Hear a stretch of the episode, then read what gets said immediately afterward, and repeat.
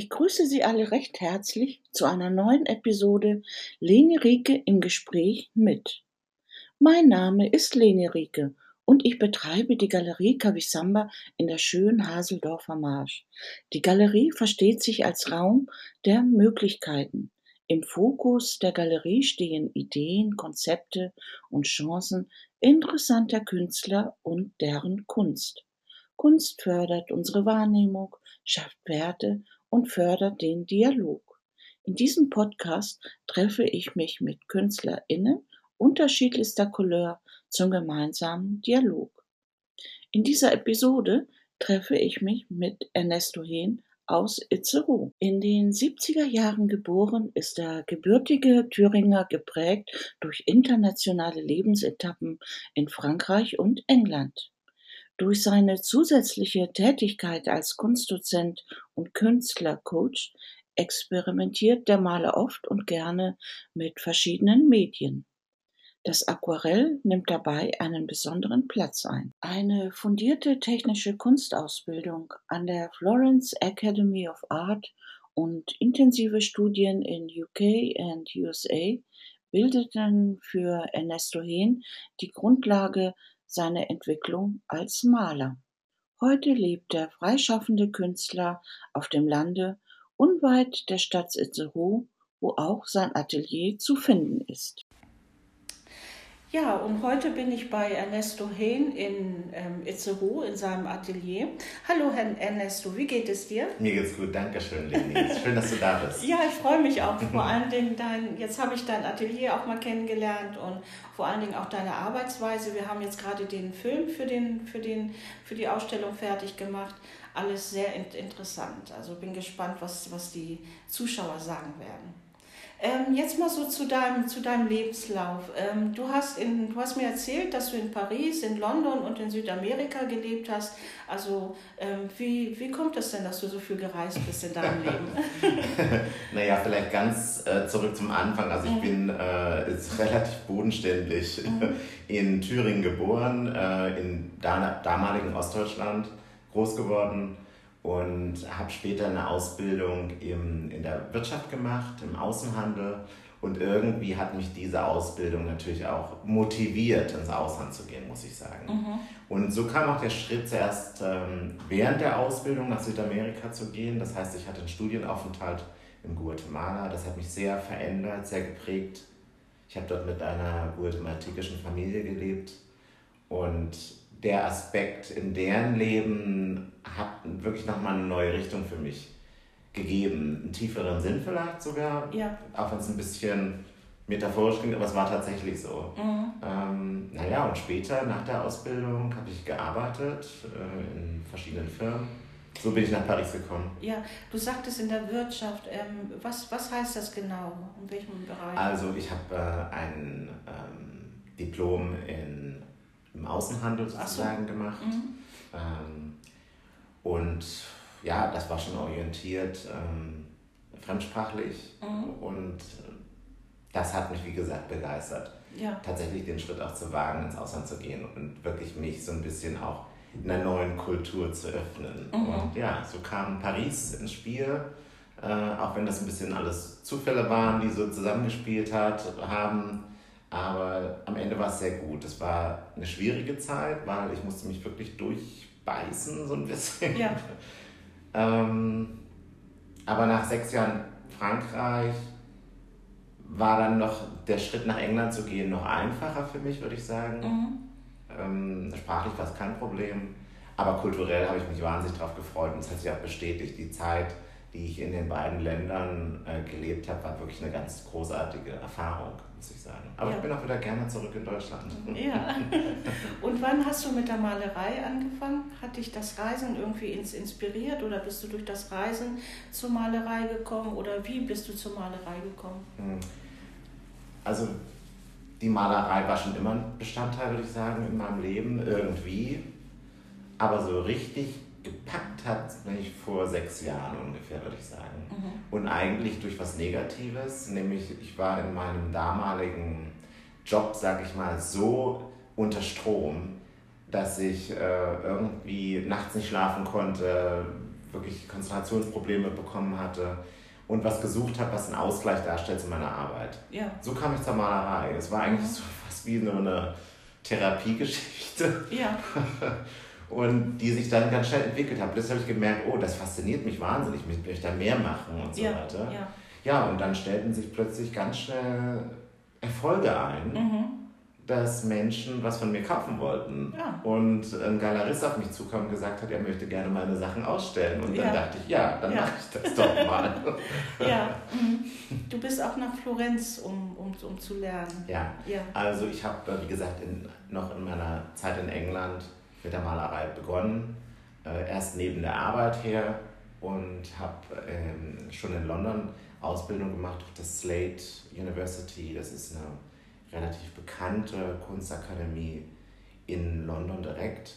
Und bin aber dann in der Zeit, als wir zurückkamen nach Deutschland, nochmal nach Italien gegangen für eine mhm. Zeit lang und äh, war bei der Florence Academy of Art, die eigentlich weltweit so das, die, die Ausbildungsstelle für realistische Malerei ist mhm. heutzutage, die sich also wirklich dem akademischen Weg gewidmet hat, mhm. der Umsetzung der Wirklichkeit in der Malerei und wirklich so eine technische Ausbildung ist, muss ich sagen.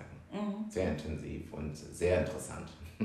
Ähm, wie, kann ich, wie, soll, wie soll ich mir das vorstellen, technisch? Ähm, worum ging es da? Was waren da so die Themen?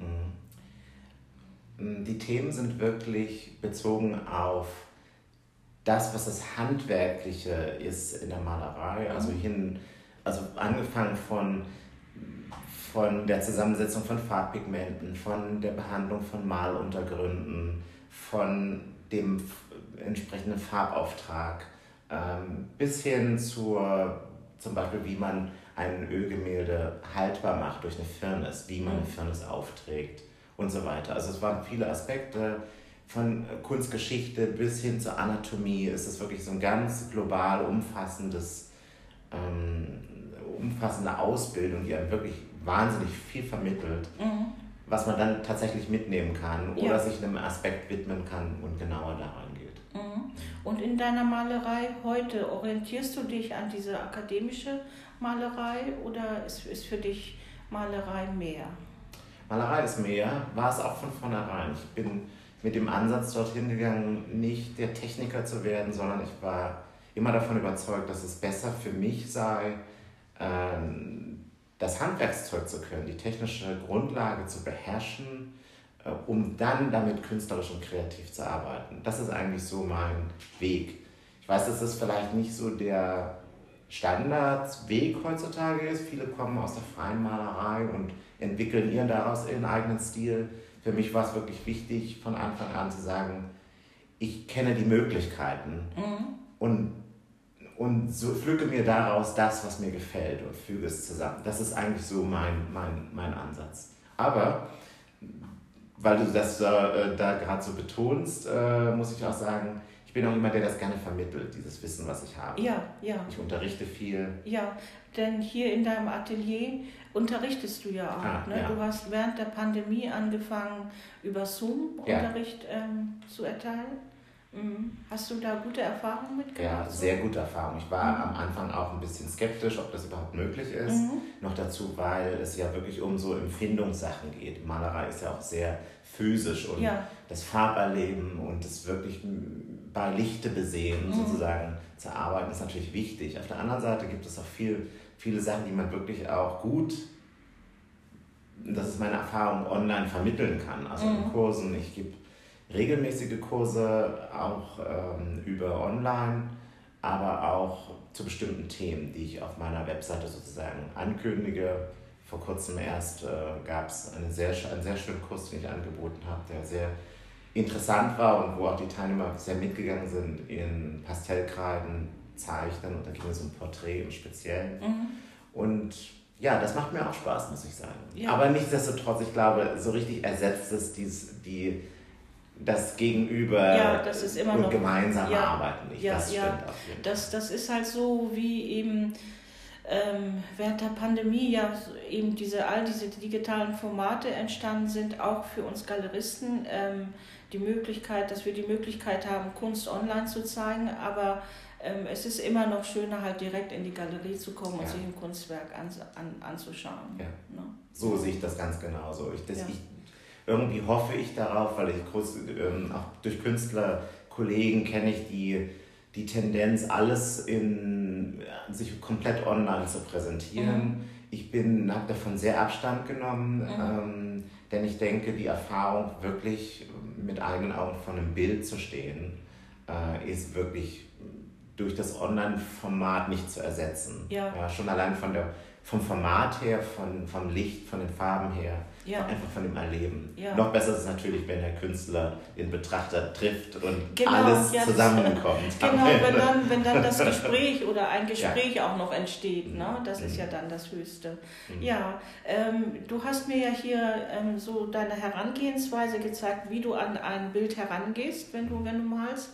Und ähm, aufgefallen ist mir so dabei, so dein Kittel, der ja, also die meisten Künstler, die ich kenne, die haben ganz bunte Kittel, so vollgekleckert mit, mit Farbe, aber bei dir, nein, oh, ähm, äh, blütenweiß, ne? Und du arbeitest auch mit Handschuhen, für mich ein ganz neues Bild. Ja. Ähm, ähm, was, was, was steckt für dich da dahinter? Ja, für mich steckt so ein bisschen dahinter, ähm, Klarheit auf der einen Seite, weil ich mag ähm, eine klare, klare Arbeitsweise. Ja. Strukturiert auf der einen Seite, mhm. aber nicht nur strukturiert, sondern Klarheit auch, dass man dem Bild, was am Entstehen des Raum gibt. Ja. Vielleicht ist verkörpert das so ein bisschen dieser weiße Kittel. Mhm. Ähm, vielleicht arbeite ich da einfach nur sehr sauber. Ja, also ähm, es, ähm, jeder hat seine Arbeitsweise. Nur es ist ähm, für mich jetzt einfach mal ein neues ja. Bild, weil die meisten Künstler haben dann irgendwie einen Kittel, der eben zig Farben hat. Ja, ne? Und ähm, ja, der Boden sieht auch meistens ents entsprechend aus und hier ist wirklich alles. Also, ja, ein anderer Punkt, ich glaube, der auch noch da mit hineinspielt, ist so ein bisschen so eine Sensibilität für Farbe. Mhm. Ähm, wie du auch siehst hier in meinem Atelier, die Wände sind weiß, der Boden ist grau, die Stühle sind schwarz. Ich versuche wirklich gerade beim Malprozess jede Farbeinwirkung von außen, die nicht aus dem Bild selber kommt, zu mhm. vermeiden. Mhm. Weil es hat einmal durch mich, durch mein Farbempfinden einen Einfluss auf das, was ich tue, ja. aber es hat auch eine Reflexion, eine rein physikalische Wirkung. Ja? Mhm. Wenn, ihr kennt das alle, der rote Pullover, äh, der am Tisch sitzt mhm. und die Tischdecke ist plötzlich rot. So ein, ja, ja dieses. Gefühl einfach wirklich zu reduzieren, zu sagen, ich lasse der Farbe wirklich den Vortritt. Mhm. Mhm. Ja. Ja, und die Handschuhe, das fand ich auch wieder sehr interessant, ähm, den Aspekt, und der ist ja auch, auch reell. Du sagst, Farben sind giftig und man sollte da ja. auch, auch aufpassen. Ein Großteil der Farben sind wirklich giftig, das mhm. wird total unterschätzt. Äh, Farben enthalten Sulfide, Cadmium. Manche Farben haben sogar äh, eine radioaktive Strahlung, das ist mhm. natürlich sehr gering und vielleicht ein bisschen übertrieben jetzt darauf hinzuweisen. Aber Lösungsmittel zum Beispiel dringen eigentlich 100% in die Haut ein, mhm. wird, werden Haut absorbiert mhm. ähm, und lagern sich im Körper schnell an. Mhm.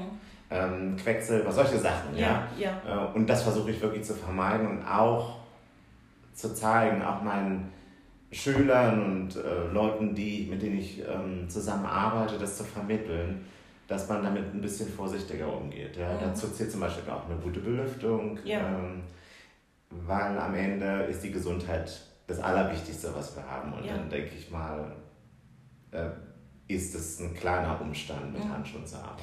Was ist mit natürlichen Farben? Hast du da schon mal ähm, Farben hergestellt? Ähm, wie, wie ist die Wirkung so? also mit malt? natürlichen Farben, du meinst aus Pigmenten? Aus, aus, mhm. Ja, aus natürlichen mhm. ähm, Materialien. Ich, ich, ich weiß jetzt nicht. Ähm, ähm, ja, also, das ist ein hochspannendes Gebiet. Ja, weil es ich. gibt bestimmt Wurzeln oder, oder ja. irgendwelche Erdteile, ja, ja, ähm, Pigmente. Ich habe es jetzt gerade nicht hier, aber sonst hätte ich es dir zeigen können. Ich habe so ein Set von französischen Erden, mhm. äh, Farberden, die man sozusagen mit Wasser noch aufschlemmt und dann kann man direkt, direkt losmalen. Im Grunde genommen ist das ja die älteste Form der Malerei. Höhlenmalerei ist nichts anderes. Es ist wahnsinnig spannend, diese mhm. Naturprodukte zu sehen worauf ich mich mit einer, einer, zumindest einer Ölmalerei sehr beschränke, sind wirklich äh, kleine Handwerksbetriebe, die ihre Farben selber herstellen. Mhm. Es ist sehr wichtig, dass die Farben behutsam und ähm, ja auch irgendwie nachhaltig entstehen, mhm. weil auch das ist so ein Gebiet.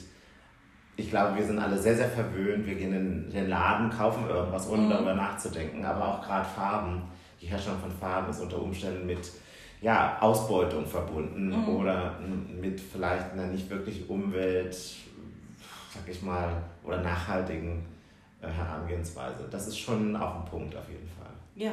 Worauf ich achte. Gleiches betrifft Pinsel, gleiches betrifft Papier. Mhm, mhm. Ja. Ähm, ist jetzt so ein Schlusswort. Was, was ähm, möchtest du deinen Zuhörern sagen? Gibt es. Ähm also, ich würde sagen, die Malerei ist ein weites Feld. Wenn man mhm. selber Maler ist und das hauptsächlich tut, ähm, merkt man erstmal, wie viel drumherum wichtig ist, um tatsächlich zu malen. Ich sage immer, der, der, der Prozentsatz derzeit, die ich wirklich male, ist relativ gering im, mhm.